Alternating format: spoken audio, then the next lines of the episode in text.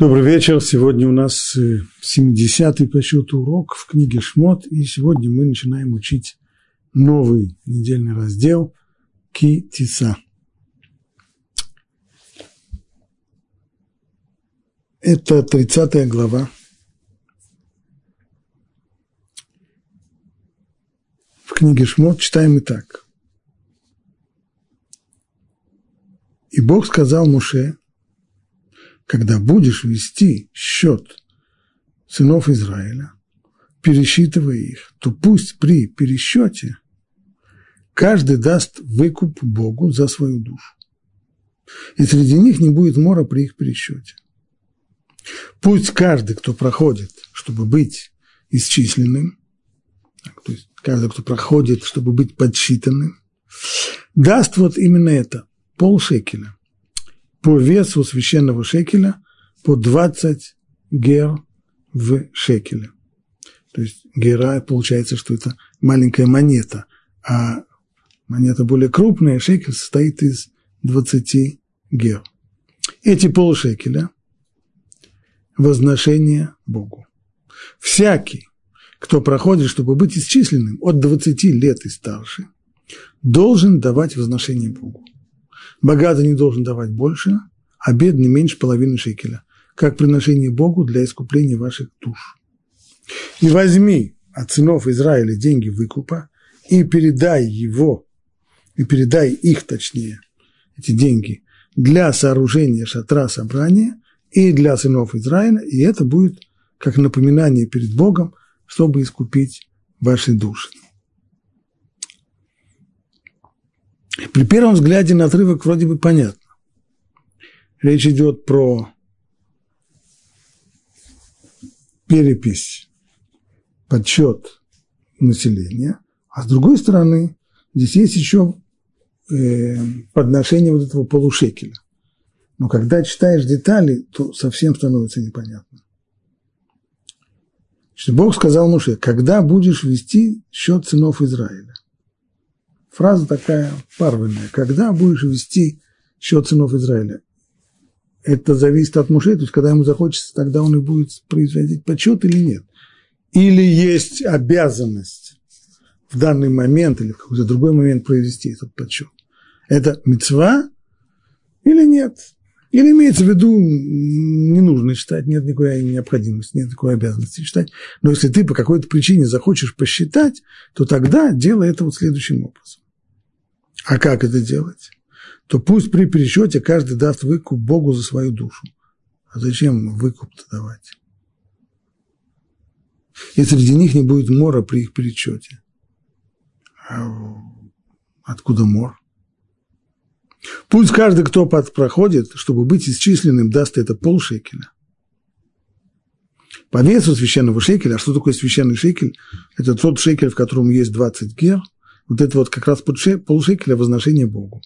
Всякий, кто проходит, чтобы быть исчисленным, от 20 лет и старше. Вот здесь появилась еще одна деталь важная, она как раз понятная, что перепись вот эта вот не считается поголовно, включая и детей, а перепись ведется только взрослого поколения с 20 лет и старше, должен дать возношение Богу. То есть те, которые младше 20 лет, они не должны давать.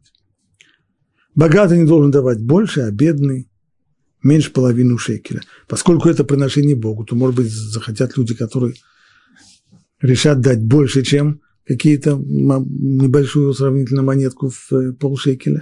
Нет. Каждый вот ровно полшекеля. И бедный, и богатый. Богатый не больше, бедный не меньше. Для искупления ваших душ. А это еще что такое? До этого был выкуп. Теперь уже искупление. Слово искупление, оно имеет обычно довольно четкое значение. То есть речь идет о необходимости искупать грех. А причем здесь грехи? Речь идет здесь всего лишь о переписи населения. И возьми от сынов Израиля деньги выкупа и передай его на сооружение, передай их на сооружение шатра, собрания. А для сынов Израиля это будет напоминание перед Богом, чтобы искупить ваши души. Опять же здесь есть. А зачем их нужно искупать? Кто чего нагрешил?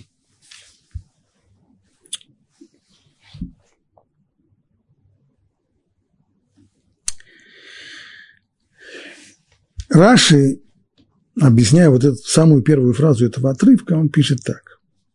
Когда ты будешь вести счет, это перевод литературный, когда ты будешь вести счет, а буквально это начинается со слов китиса, что означает вообще-то «когда поднимешь».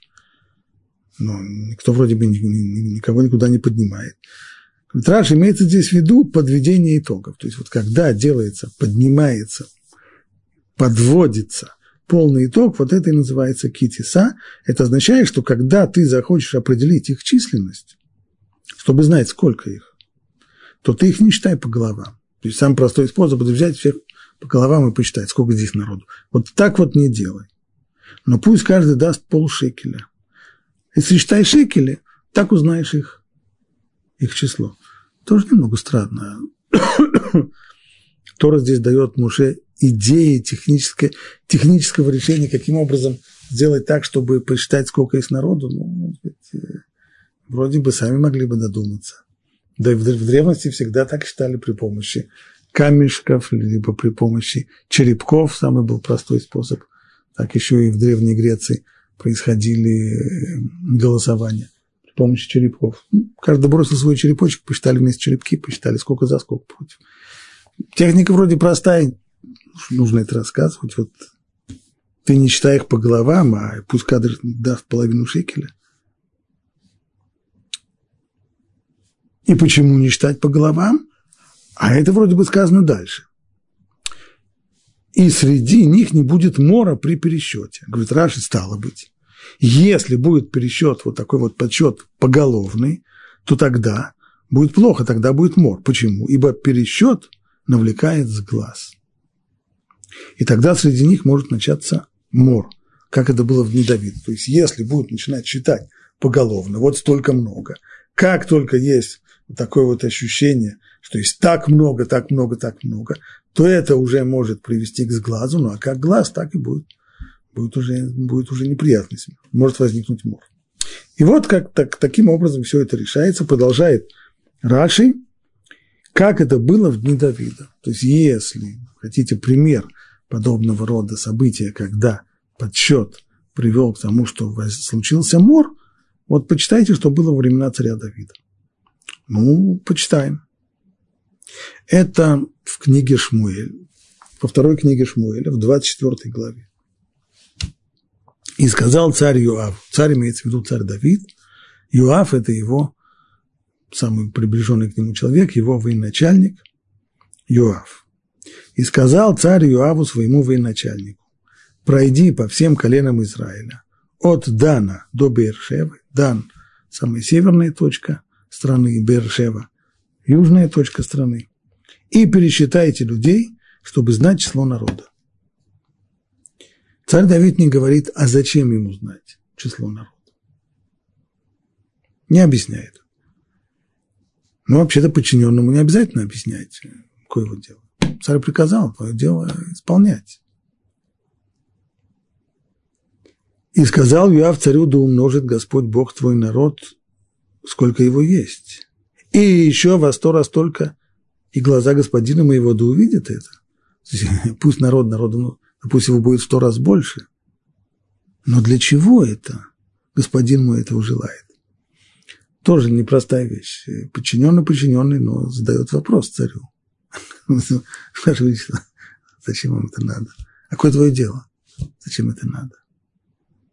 Надо, царь приказал, твое дело исполнять. Есть приказ.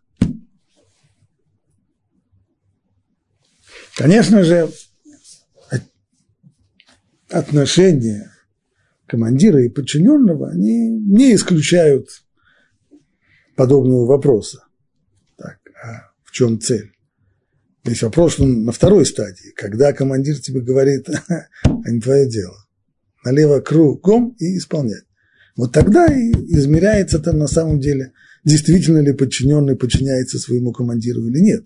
Но в том, что он задает вопрос, ничего ничего такого еще, ничего плохого не было. Но вместе с тем, вместе с тем, ну, а, а какое твое дело действительно? Почему царь хочет? Хочет царь, чтобы, был, чтобы было, была перепись населения. Хочет знать, сколько есть евреев на свете. иди и пересчитай. Но если Иоав задает этот вопрос, то понятно, что это не праздное любопытство. Это значит, ему эта идея резко-резко не понравилась. Так только он не станет спорить с царем, он не станет перечить царю, он только спрашивает, а зачем это нужно? Для чего? Но строгим было слово царя Юаву и начальником войска, и пошел Юав с начальником царского войска считать народ израильский. То есть, строгим было слово царя, Славин царь сказал, приказ есть приказ, выполняй. И обошли они всю землю. То есть Иоав взял с собой своих офицеров, чтобы произвести этот подсчет, и обошли они всю землю. И по истечении девяти месяцев и двадцати дней пришли в Иерушалаем. Столько нужно было тогда, почти год, больше девяти месяцев, около десяти месяцев потребовалось для того, чтобы пересчитать весь народ. И подал Юав царю число перечитанных людей. И было израильтян 800 тысяч мужей, способных обнажить меч.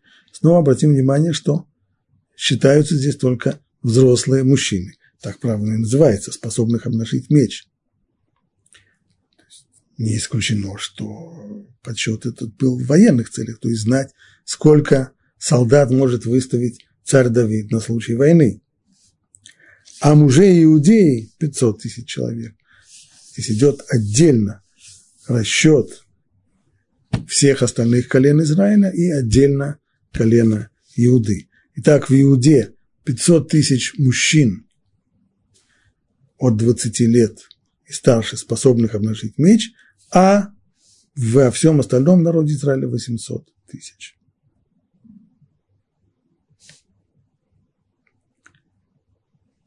Ну, казалось бы, надо было порадоваться. Действительно, это если мужчин в возрасте от 20 лет получается во всем народе, это миллион триста тысяч, то это значит, что весь народ, если собрать и детей, и женщин и так далее, то речь идет здесь о куда более внушительном числе. Это миллионы-миллионы людей. Миллионы людей. Царь должен был бы порадоваться, но написано не так. И дрогнуло сердце царя Давида после того, как он сосчитал народ.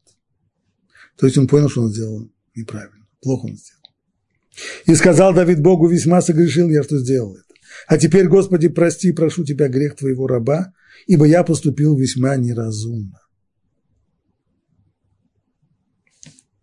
И когда стал Давид поутру, стоп, Остановимся здесь. А что было плохого?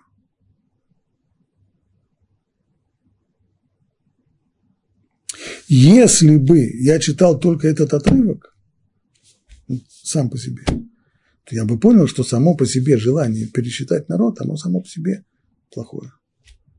И само по себе желание пересчитать народ, оно и привело вот к этому, к тому, что Йоав не хотел этого делать, но поскольку царь приказал, он выполнил, и к тому, что царь уже после того, как это было сделано, и после того, как он настоял на том, чтобы перепись была сделана, после этого он дрогнул и понял, что он ошибся. Наверное, не надо было считать. Но из Раши, которого мы прочитали раньше в начале нашей главы, получается не так. Получается по Раши, что проблема не в том, что, что сам по себе был здесь подсчет, и что в этом есть что-то нехорошее.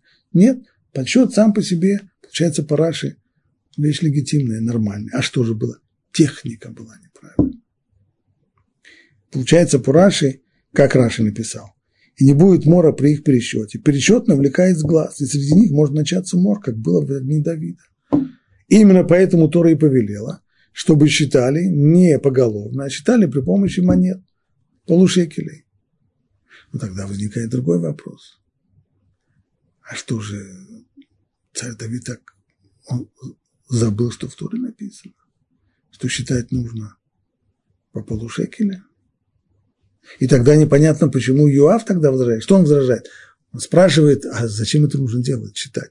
Тогда дело в том, зачем это нужно делать, читать. Нужно было бы сказать, Ваше Величество, а как считать? поголовно или, как в Торе написано, может быть, полушекер. Ну, лучше бы ответ, конечно, как в Торе написано. Тогда, тогда почему все это происходит? Что, что они забыли то, что в Торе написано, что нужно читать при помощи полушекелей?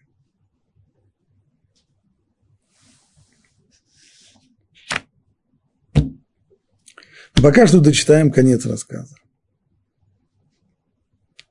И когда встал Давид поутру, то было слово Божье к Гаду, пророку, прозорливцу Давида, такое. То есть при дворе царя Давида был пророк Гад, который общался со Всевышним, это и есть понимание слова пророк, и вот через него Всевышний говорит, посылает послание царю Давиду. Пойди и скажи Давиду. Так сказал Господь, Троякое наказание предлагаю я тебе. То есть ты можешь выбрать одно из трех наказаний. Наказание неотвратимо. Но ты можешь выбирать какое. На выбор. Выбери себе одну из них. И я совершу его над тобой. И пришел гад к Давиду. И рассказал ему. И сказал ему так. Возможность первая. Прийти ли семи годам голода в страну твою? Семь лет голод. Или трем месяцам бегство твоего от врагов. Либо будет война, и на протяжении трех месяцев тебя будут постоянно бить, и тебе придется бежать от твоих врагов. Когда они будут преследовать тебя. Или быть трем дням мора в твоей стране. Три вероятности. Голод – семь лет. Либо три месяца военных поражений и преследования врагов, быть в бегах от врагов, либо три дня, но это уже не голод, а это уже мор. Ну вот теперь рассуди и реши, что ответить мне, пославшему меня. Вот такой вот выбор. Выбирай себе наказание. И сказал Давид Гаду, тяжко мне очень. Но уж лучше пасть мне в руки Бога, ибо велико милосердие Его. Только бы в руки человеческие не попасть мне. То есть вероятность с тем, чтобы бегать от врагов, она сразу же отметается. Попасть в руки к людям хуже ничего нет. Уж лучше получать очень болезненные удары, но не через людей, а напрямую от Всевышнего. Ну, коли так. И навел Бог мор на Израиль, и умерло из народа от Дана до Бершевы 70 тысяч человек.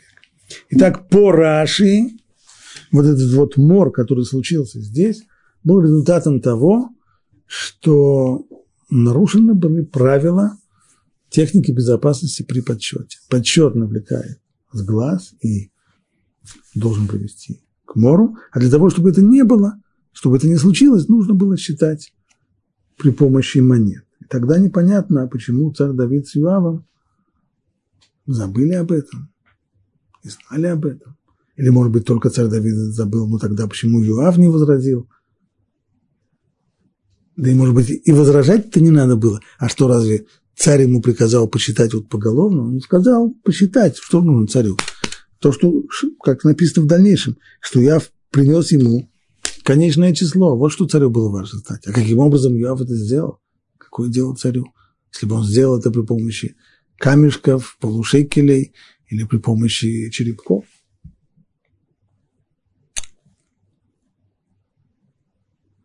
Теперь посмотрим что пишет здесь Рамбан? Прежде всего он задает вопрос, который мы уже подняли. Из слов Раши не ясно, была ли у Муше необходимость или даже обязанность сосчитать народ Израиля, или это было дано им на его усмотрение. Только было сказано, если хочешь сосчитать, если тебе понадобится по какой-то причине захочешь сосчитать, то считай так-то и так-то не считай поголовно, а считай при помощи полушекелей. Или все-таки здесь была какая-то обязанность?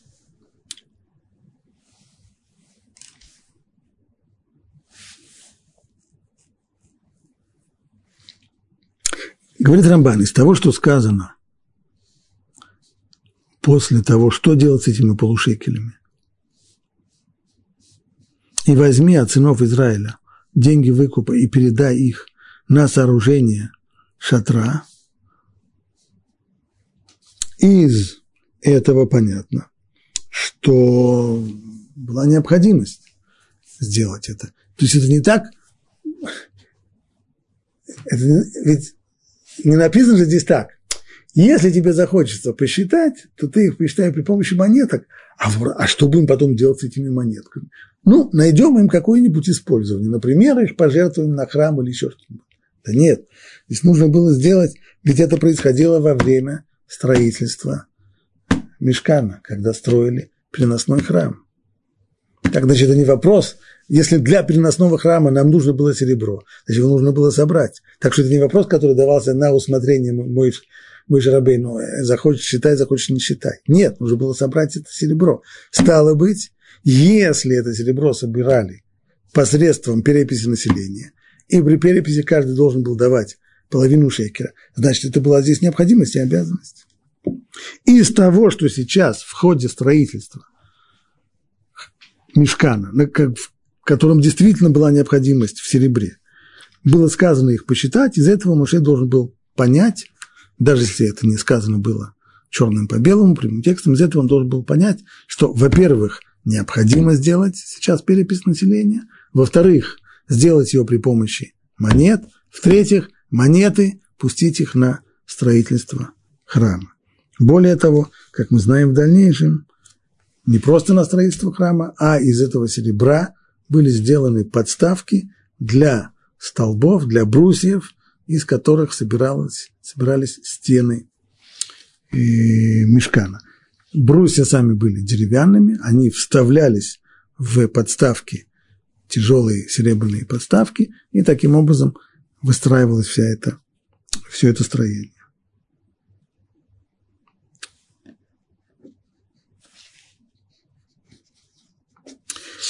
Таким образом, хотя вещи не были сказаны очевидно, довольно легко было Муше понять, что необходимо ему сейчас сделать перепись населения.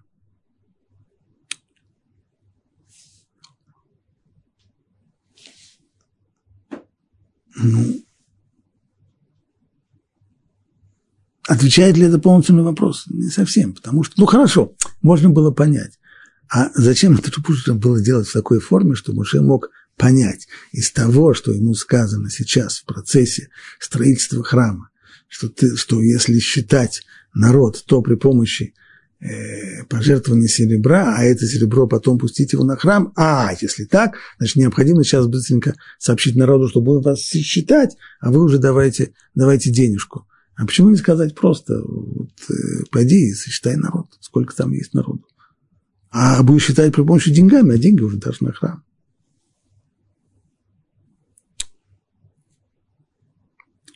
Продолжает Рамбан, мне кажется, что на этот раз Всевышний не обязал Муше обходить для подсчета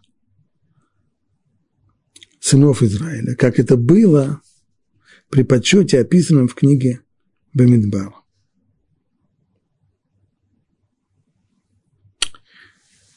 В книге Бамидбар описывается уже другой подсчет. Просто другой. Там, там есть описание подсчета – и вот там нужно было Муше пройти по всему лагерю евреев и всех пересчитать, благо тогда это не было как у, у Юава, у военачальника царя Давида, что нужно было пройти по всей стране, весь народ тогда был, стоял лагерем, все были компактно, нужно, нужно было пройти и посчитать в кажд, по каждому шатру, произвести полную перепись населения. И тогда, тогда это э, выходит как заповедь и озвучена как обязанность.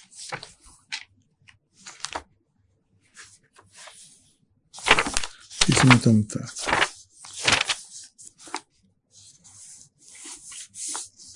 И говорил Бог, обращаясь к Моше в пустыне Синай, в шатре откровения, то есть в мешкане, в первый день второго месяца. Первый день второго месяца.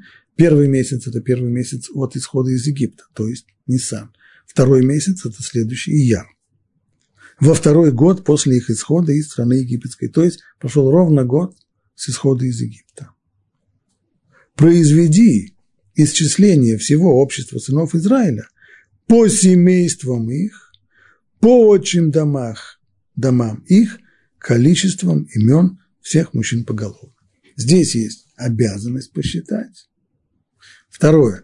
Здесь есть обязанность, и было сказано, как считать. То есть Муше должен был пройти по всем, по семействам. Не просто число людей интересует, а здесь нужно было произвести настоящую перепись, то есть кто к какому семейству относится, и каждое семейство восстановить его, его генеалогическое древо, то есть понять, какому клану, какому отчему дому, как здесь приводит на русский язык, на старославянский, к какому отчему дому он относится.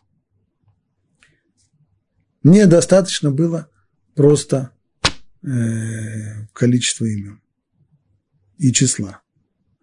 Так вот, говорит Рамбан, то, что описывается здесь, это совсем не то, то, что описывается в начале книги Бамидбар, вот это вот. Это не то, о чем мы говорим здесь. Вот там нужно было выяснять полностью все детали и всю генеалогию всех, и все корни, кто из, какой, в какой семье сколько человек, и к какому клану он относится. Здесь не то.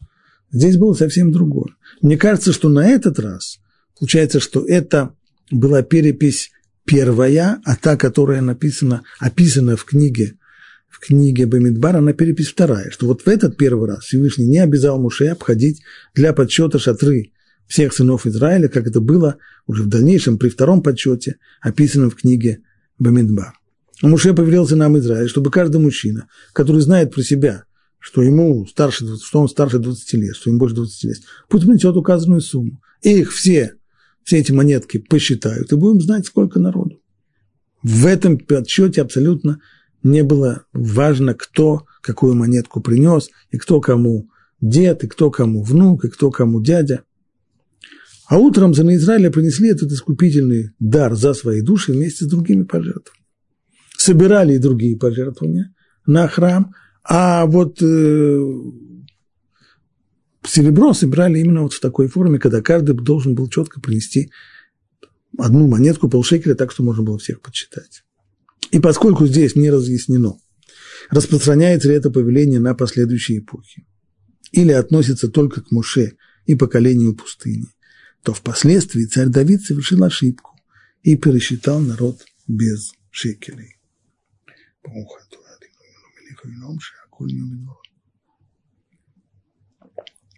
Одну сложную, серьезную Рамбан нам разрешил. Мы задали вопрос, как так? Если по Раши проблема с царем Давидом и ту ошибку, которую он совершил, была не в самом факте счисления населения, а в том, что он сделал это непозволительным образом, что считали поголовно, вместо того, чтобы посчитать полушекели, тогда странно, как-то так царь Давид мог забыть э, заповедь, написанную черным по белому в Торе.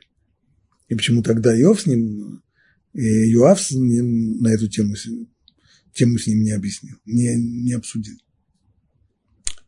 Гузамбан, если мы внимательно читаем текст, то мы не найдем здесь никакого упоминания, что так нужно всегда делать подсчет. Вот здесь тот подсчет, который был здесь, в пустыне, и монеты, которые были собраны, были отправлены на строительство храма, вот здесь говорит Тора четко. Когда будешь вести счет сынов Израиля, пересчитывая их, то пусть при пересчете каждый даст выкуп, выкуп Богу за свою душу. И среди них не будет мора при их пересчете. На самом деле это актуально и относится к любому подсчету. К любой переписи населения это относится. И всегда нужно, и всегда запрещено считать евреев поголовно. Но то, значит, но почему тогда Давид об этом забыл. Именно просто потому, что в Торе-то не сказано, что это действительно актуально всегда. И поэтому мог здесь царь Давид ошибиться и посчитать, что на самом-то деле это только тогда для Муше была обязанность считать именно таким образом при помощи полушекеля, а в дальнейшем такой обязанности нет. И ничего не, не будет страшного, если посчитать народ поголовно. Вот в этом была его ошибка. Но когда начался мор, тогда Давид признал свое заблуждение, сказав – я очень согрешил, когда сделал это дело. Что само по себе, конечно, говорит о величии этого человека. Где это видно, где это слыхано, что подчиненный начинает спорить с царем, и царь сначала говорит ему, как там было, но строгим было слово Давида.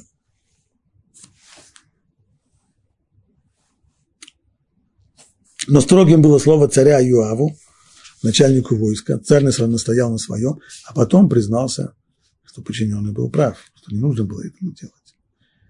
Это непросто. Царь Давид на это способен. Так или иначе, как-то вопросы более-менее получает хоть, как, получает хоть какие-то ответы. Может быть, будет позволено задать еще один вопрос. Если все дело в том, что подсчет, не только тот, который был тогда, но и всегда, он э, опасен. Подсчет именно поголовно. И вместо того, чтобы считать поголовно, нужно считать при помощи чего-то другого. Почему Тура тогда настояла, чтобы это было именно полшекеля? Почему именно монета? И если уж монета, то вроде бы нам бы оказалось, что лучше бы целый шекель. Почему половинка? Во-первых, шекель всегда лучше полшекеля. Это... И уж даешь Богу, дай что-нибудь целое. Почему половинку?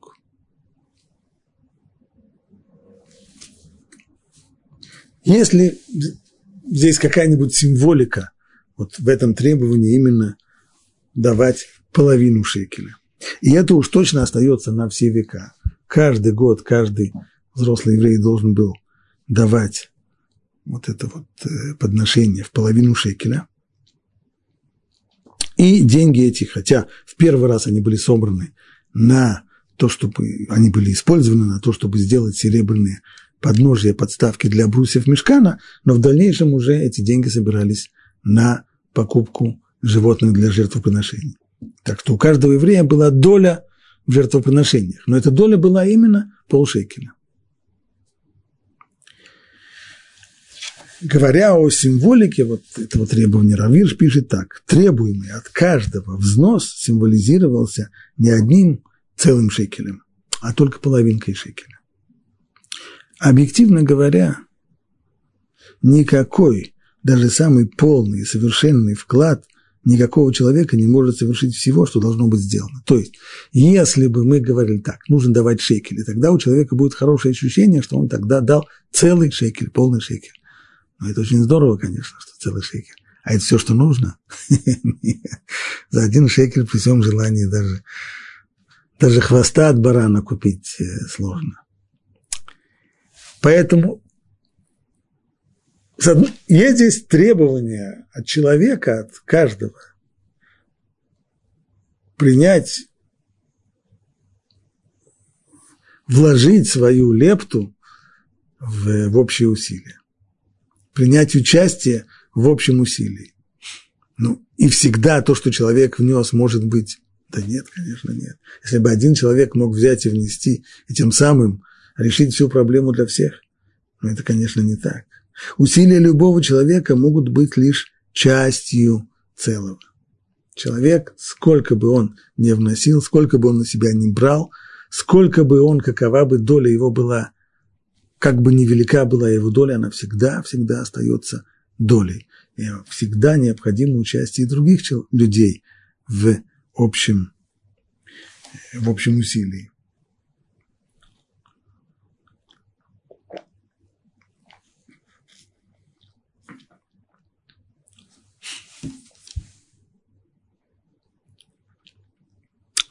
Требуется ровно, равно бескорыстная жертва его собрата, чтобы создать целое. Теперь это более понятно. Я даю половинку. И поскольку я даю половинку, то понятно, что целого шекеля из этого не получится, пока кто-нибудь другой, такой же, как я, не даст свою половинку. Никто и не ожидает, что отдельно взятый человек выполнит всю задачу целиком. Как говорят мудрецы в перке, а вот «Ло алеха милаха легмор». То есть никто не ожидает от тебя, чтобы ты выполнил всю задачу. Задача, она ложится на, на общество. Это задача большая. И никто, с одной стороны, никто не требует от человека, чтобы он выполнил всю задачу, но с другой стороны, никто не освобождает ее, но никто не освободит тебя от участия в ней. От каждого человека ожидают, что он сделает свой личный вклад в целый вклад, измеренный стандартами святилища. Один шекель, сколько это? 20, сказано было, Исрим гера шекель. 20 гера, 20 монеток шекель. Из которых каждый человек должен был, если он должен внести полшекеля, значит 10 гера. Кстати, в скобочках будет сказано, э, от этого слова гера и происходит э, современная агора. Как мелкая монета э, в современном израильском государстве. Один шекель был равен 20 гера, стало быть, каждый должен был дать 10. Таким образом, с субъективной точки зрения, каждый был тем, кто дополнял до целого. То есть, как это понимать? Я дал свою половинку, а он дополнил, чтобы было целое. Или это по-другому. Он дал половинку, а я уже дополнил, так что получилось целое. Каждый здесь рассматривается как дополнение другого. Каждый половинка, каждый человек, он, в общем-то, дает только половинку, и она нуждается в дополнении другого. Пусть это будет его цельный взнос в том, что касается его обязанностей. Пусть он скрупулезно взвесит его и не имеет значения, сколь малой частью является его вклад в выполнение общей задачи. То есть не процентную долю твою в общем успехе измеряют здесь, а то, как ты свою долю, как честно ты ее выполнил. Вот что требуется от человека. Ты должен принести вот такую-то сумму, маленькая она, большая, не в этом дело. Ты ее отвесь точно до грамма и выдай ровно столько, сколько от тебя требуется. Хотя от тебя не ожидает выполнения всей задачи, ты не имеешь права отказаться от нее. И пусть ее половинка шекеля составит целую единицу по стандартам святилища. Шекеля кодыш. Более того, который еще подчеркивает, что все должны быть равны. Полушекели дают все одинаково, как богатые, так и бедные, есть запрет. То есть не может прийти бедняк и сказать, а нельзя у вас получить скидку, как мне вот на, Арнону мне дают скидку, потому что я бедный. Может быть, у вас тоже можно получить скидку, чтобы я не полшекеля давал, а четверть. Ну, ну хватит там на эти самые, на, на жертвоприношение. Пусть богатые дают побольше. Или наоборот, богатый, если придет и скажет, а я хочу иметь большую долю. Нет. Все одинаково. Это равенство богатых и бедных выражает символический характер вклада от этого самого определенного в половину шекеля. Если и богач и бедняк внесут свою долю, если каждый сполна выполнит то, что от него требуется, тогда принадлежащие богатым сотни и тысячи весят на весах Бога не больше, чем медики бедняков. А значит, бедняцкая копейка во всех отношениях сравняется с тысячами богачей. То есть у Всевышнего на весах не количество. Нет разницы абсолютно в количестве. А в чем здесь только разница? В том, насколько ты выполнил то, что от тебя требуется. Богач не может дать больше половины шекеля, бедняку не позволяется дать меньше. Когда Бог и его святилище не оценивают абсолютную величину вклада, но судят о даре только в контексте общих возможностей и средств жертвователя.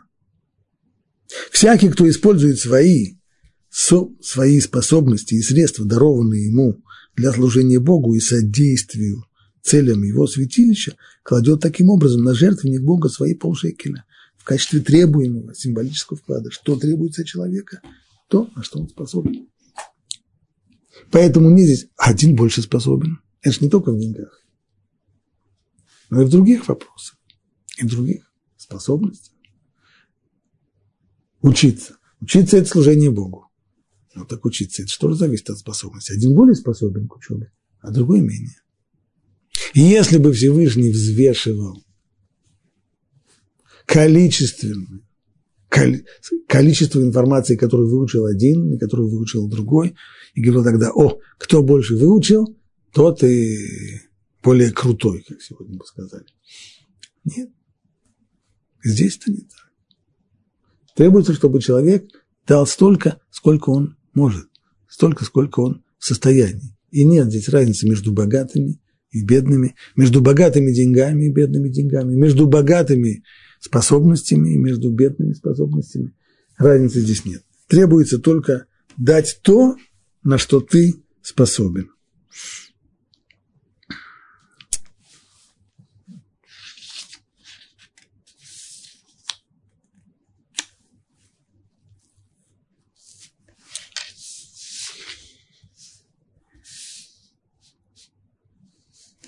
Остался неясным еще один очень важный вопрос, который мы задали в конце. В последних стихах этого отрывка, который подчеркивает, что вот эти вот полушекели собранные, когда они будут даны на сооружение шатра собрания, то они будут искупать ваши души. Спросили. Ну хорошо, там про мор нам, нам объяснили. С глаз, мор, еще что-нибудь.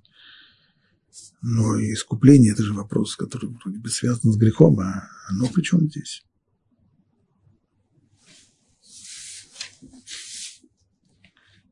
Начнем читать Раш.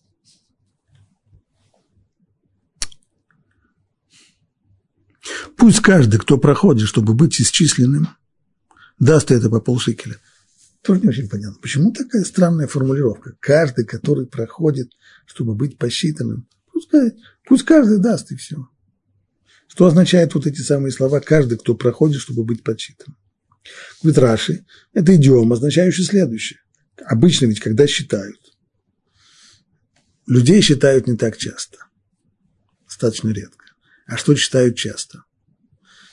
Мы имеем дело здесь с народом, который ведет э, основное занятие которого – это животноводство. А животных постоянно, в стаде постоянно, овец постоянно считают, пересчитывают каждый день. Утром хозяева передают своих овец пастуху, естественно, считают перед этим, сколько они ему передали. Вечером он их после выпаса возвращает своим хозяевам, тоже посчитают. Ну, а как овец считают? Так, не ходят же вот так вот. Так, овец проще всего именно таким образом. Есть загон, открывают небольшие ворота, калиточку загона, выходит тогда каждая прошедшая овца, тогда мы считали раз, два, три, четыре. Поэтому это именно вот каждый, кто проходит. Обычно, когда считают овец, то их проводят по одной. И тоже сказано и в стихах, все, что проходит под посохом, так далее, будут проходить овцы. То есть здесь взято, значит, вот этот самый образ подсчета, он взят из привычного подсчета овец. Поэтому и сказано, каждый, кто проходит для того, чтобы быть Э, исчисленным, подсчитанным. Ну, и что означает это, что все это идет для искупления ваших душ? Пишет Раши так, чтобы вы не пострадали от пересчета. То есть, первое объяснение Раш такое. Не думайте, что здесь речь идет про какое-то искупление, связанное с грехом. Нет. Имеется здесь в виду просто то, что было сказано выше. Что выше было сказано, что поголовный подсчет может привести к мору, поскольку это связано с глазом, и поэтому, чтобы этого не было, то тогда считайте при помощи полушекелей, и вот тогда эти полушекели, они будут как бы искуплением, чтобы не случился с вами мор. Средство против мора. Вот что означает здесь это искупление для ваших душ. Это первое объяснение. Другое объяснение. Искупить ваши души действительно означает буквально искупления грехов. То есть если в первом случае это идиома, имеется в виду, что полушекели – это средство против мора, и никакого искупления грехов здесь нет. А во втором объяснении будем считать это буквально. Связано с искуплением грехов. Каким образом? Стих намекает на три вида даров, которые должны были дать тогда сыны Израиля. То есть тогда в пустыне собирали серебро, были три разных сбора. Почему именно три, а не шесть, и не два, и не четыре? Поскольку трижды в этом отрывке написано трума, то есть приношение Богу. И так было три. Первое – это приношение для изготовления подножий. То есть вот то, о чем мы говорили до сих пор, когда собирали по полшекеля и собрали все это, э, все это серебро, все эти монеты, и их переплавили на то, чтобы делать делать э, подножия, подставки для брусьев.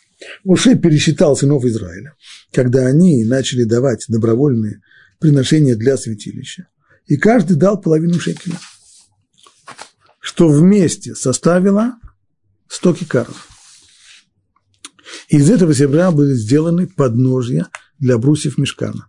Как сказано, и пошли 100 кикаров серебра на литье подножия. Подсчет здесь простой. Если значит, кикар – это мера веса, которая представляет собой, и каждый кикар – это 3000 шекелей. Причем именно вот эти вот э, святые шекели. Если это 3000, а количество этих подножий, когда мы изучали эти строения мешкана, то можно было посчитать, что всего таких подножий было 100. Стало быть, 100 подножий по 3000 шекелей каждое подножие, мы получаем с вами 300 тысяч шекелей. Поскольку каждый давал половинку шекеля, то вот мы имеем 600 тысяч мужчин, которые дали свои полшекеля. Это была первая, это был первый сбор серебра. Здесь никакого искупления нету еще. Но там же был еще и второй. А вот второе приношение также было собрано при пересчете народа, который проводился после уже возведения мешкана. Этот подсчет, о котором говорится в начале книги Бамидбар, в первый день второго месяца на второй год. Вот тогда тоже же считали, и считали же тоже при помощи полушекелей. А с этими полушекелями что сделали? Тогда каждый дал по полшекеля – и она, которые предназначались для приобретения общественных жертвоприношений того года. Рамбан же нам уже напомянул, что на самом деле в книге Бамидбар там описана перепись населения. Это та же самая перепись населения, о которой говорится здесь? Нет, это разные. Одна перепись населения в ходе сооружения мешкана. Полушекели, которые собрали в ходе этого этой переписи были использованы на подставки для брусьев мешкана. Когда мешкан был уже готов, и когда можно было начать в нем службу, нужно же было еще и животных для того, чтобы жертвоприношения приносить, тогда нужно было их купить. Вот тогда делается второй подсчет населения. Вторая перепись, снова все дают свои полушекели, и вот эти вот полушекели, они уже и идут на покупку животных для жертвоприношений. А жертвоприношение – это уже очевидно искупление души. В чем основной смысл жертвоприношений? Именно в искуплении грехов. В этом возношении половины шекеля были равны и бедные, и богатые, все давали поровну, и именно об этом приношении сказано в нашем стихе для искупления ваших душ. То есть в нашем стихе здесь говорится, по крайней мере, уже о двух сборах по полушекеля. Первый сбор не имеет никакого отношения к искуплению душ. Это только для того, чтобы, для того, чтобы было серебро для подножий, и поскольку здесь было еще и еще, еще и исчисление населения, то для того, чтобы не было мора, то это делалось при помощи полушекеля. А вот второе исчисление населения, вторая перепись, она уже была в дальнейшем, и здесь собранные деньги использовались для искупления грехов на них покупали животных для жертвоприношений. А третий, мы сказали, три раза написано слово трума, значит, есть еще и третий сбор. А что такое третий сбор? А это уже приношение для сооружения святилища. Как сказано, все, кто давал возношение, жертвовали серебро, и медь, и шерсть и так далее. А здесь уже не было такого равенства, что э, бедняки и богатые дают все одинаково. Здесь уже давал только столько, кто сколько хочет. Здесь никакого равенства не было. Участие в этом приношении не было одинаковым. Каждый давал по мере своей щедрости.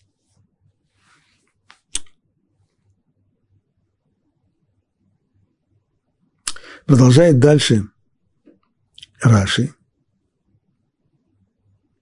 Значит, выяснили мы до сих пор, что было, было два, э, две переписи населения. А Сколько времени прошло между одной и другой? Получается очень немножко. если первая была в ходе сооружения мешкана, а вторая, как только мешкан был сооружен, значит, вопрос здесь идет о месяце двух, ну, максимум трех-четырех месяцев, не больше. Зачем нужно делать такое? Зачем нужно делать перепись населения раз в два-три месяца? Для чего это нужно? А может быть, мы здесь что-то не понимаем? Может быть, на самом деле это та же самая перепись просто описанная в Торе дважды. Один раз она указана здесь, в книге Шмот, а второй раз она уже указана в книге Бамидбар, а имеется в виду та же самая перепись. Иначе какой смысл был действительно делать, делать перепись дважды за, за два месяца? Более того, есть еще одна деталь, к которой Раши подходит. Пока почитаем Раши дальше, его комментарий к 16 стиху. Так и передай его для сооружения шатра собрания, то есть полушекели, которые были собраны здесь, в этой первой самой переписи, используются на сооружение. Значит, отсюда вывод, что эта перепись была сделана до того, как был сооружен храм, в процессе сооружения мешкана. Отсюда следует, что Муше было приказано сосчитать сынов Израиля, когда они начали давать добровольно приношение для святилища после греха золотого тельца, так как среди них начался мор, как сказано, и поразил Бог народ. Это подобно дорогому для владельца стада, которое было поражено мором. И когда мор прекратился, то владелец сказал пастуху, пожалуйста, пересчитай моих овец, чтобы я знал, сколько из них осталось. Сразу уже подходит здесь к первому вопросу, который мы задали. Зачем нужно было так часто считать? Раши первый, первый, первый подсчет, первое исчисление, оно совершенно естественно. Ведь речь здесь идет о чем? о споре средств, когда начинает только сооружать мешкан. Когда Муше объявил о том, что сооружает мешкан, на завтра, на следующий день после Йом-Кипура. После того, как был прощен грех золотого тельца, Муше сообщил, собираем средства на мешкан. Прежде всего, каждый дает полшекеля серебра на подножие для брусьев, а потом уже все остальные вещи, кто сколько хочет, кто чему даст. Почему здесь нужно был этот подсчет? Ведь перед тем, как пришло это прощение, перед тем написано, что многие из евреев погибли тогда. Был мор, это было наказание за грех золотого тельца. Ну и, естественно, говорит Раши снова, возьмем тот же самый пример из области животноводства, если пастух знает, что в его стаде, в любимом для него стаде овец случился мор, то после того, как случился мор, то он прежде всего посчитает, сколько осталось. Так и здесь. Всевышний просит Муше, посчитай, сколько у нас есть народу, чтобы мы знали, сколько осталось после мора. Этот пересчет показывает, что владелец дорожит своим стадом. То есть, для чего этот пересчет? Для того, чтобы знать, сколько, сколько на самом деле осталось? Да не нужно для того, чтобы знать, сколько у нас осталось. Просто посмотри, сколько, сколько, сколько сдохло. Э, ты будешь знать, сколько, сколько. Нет. Сам этот пересчет, он нет у него здесь, он не для получения информации, а он только выражает симпатию, он только выражает отношение к своему стаду. Так и здесь. То, что Всевышний повелел Муше пересчитать весь народ, это только выражение симпатии Всевышнего к народу. И нельзя сказать, что здесь речь идет о том же самом подсчете, о котором говорится в книге Бамидбар. То есть, хотя нам довольно странно то, что делается перепись населения дважды с разницей в несколько месяцев, и есть желание сказать, что, может быть, имеется в виду тот же самый подсчет, только он дважды описан. Нет, это невозможно. Ведь в том подсчете сказано в первый день второго месяца, а святилище было возведено в первый день первого месяца. То есть для того, чтобы построить мешка, нужно было уже иметь серебро для, для подставок, в которые, в которые вставлялись брусья. А мешкан был закончен и окончательно собран в первый день первого месяца, в месяце Нисане, то есть ровно через год, не хватает только двух недель, почти через год после выхода из Египта. А требование второй переписи населения было дано во втором месяце, через месяц после того, как мешкан уже стоял. Как сказано, в первый день первого месяца поставь а и ведь из серебра, которые собрали при этом подсчете, были сделаны подножия. Как сказано, и пошло сто кикаров серебра на литье подножий. Так вынуждены сказать, что подсчетов было два. Первый в начале принесения даров после Йом-Кипура. И это было в первый год после исхода из Египта, а второй уже во второй год исхода, то есть в Ияре, после того, как Мешкан был собран. Так по датам, говорит Раши, просто не получается. Это первое. Но с другой стороны, у нас есть еще одна потрясающая деталь. А именно, если мы посмотрим, а сколько народу было сосчитано в первый раз и во второй раз, получается точно самое, то же самое количество. Можно возразить, как это может быть, чтобы при обоих почетах численность сынов Израиля была одинаковой. 603 550, имеется в виду мужчина старше 20. На первый взгляд, это не такой страшный вопрос. А что за, за, за 3 месяца, 3, 4, 5, максимум там 6 месяцев? Это обязательно, что должно было измениться число? Разве не может быть такого, что... Нет. Дело в том, что подсчет тогда людей происходил совершенно иначе, не так, как у нас. А именно, ведь считаются только те, которые, которые достигли 20 лет. Ну, да. Ну и что? Но достижение 20 лет, оно не так, как у нас. У нас, достигший 20 лет, имеется в виду 20 круглых ровных лет от его дня рождения. В древности так не считали. В древности была дата,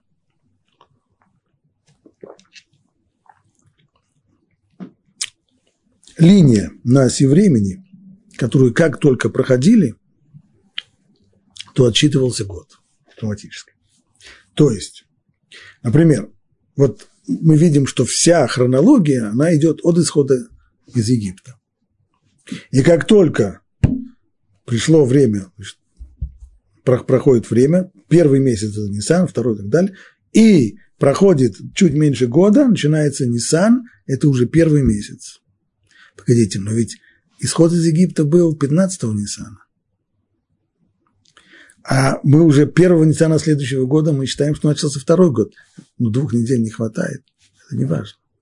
Как только вот Ниссан – это начало, это начало, так было сказано, в Торе еще до исхода из Египта, что это начало месяцев, начало года, и годы меняются каждый раз первого Ниссана.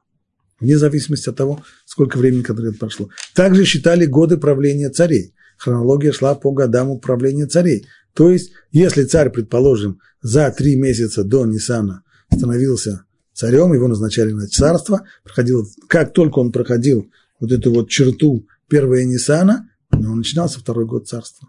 И во всех государственных документах так и отмечалось. Не только государство, во всех официальных документах отмечалось, что пошла, пошел второй год царства. То же самое, то же самое и здесь. Если отчитался ровно один, первый подсчет был до первого Ниссана, а второй подсчет был второго Ниссана, это значит, что должны были добавиться здесь энное количество людей, которым засчиталось теперь, что им исполнилось 20 лет. Не полных 20 лет, а 20 лет так, как считали тогда. Так это объясняет Раши. Ведь такое число, э, ну ведь эти подсчеты были произведены в двух разных годах. И не может же быть, чтобы во время первого исчисления не было таких 19-летних юношей, не подлежащих тогда подсчету, которым во втором году не исполнилось бы 20 лет, и они подлежали бы подсчету. Так. Вполне могли быть и должны, естественно, не вполне, а обязательно должны были быть люди, которым было по 19 лет. И они должны были перечесть здесь. Ответ Раши, на это можно ответить так. Есть две системы отчета, а именно. С точки зрения исчисления возраста людей, оба подсчета были произведены в одном году, потому что возраст людей считается не по первому Ниссана, а по первому Тишрею. Стало быть, с точки зрения возраста людей не произошло изменений первого Ниссана. С точки зрения лет, летоисчисления, да, это уже второй, пошел второй год исхода из Египта.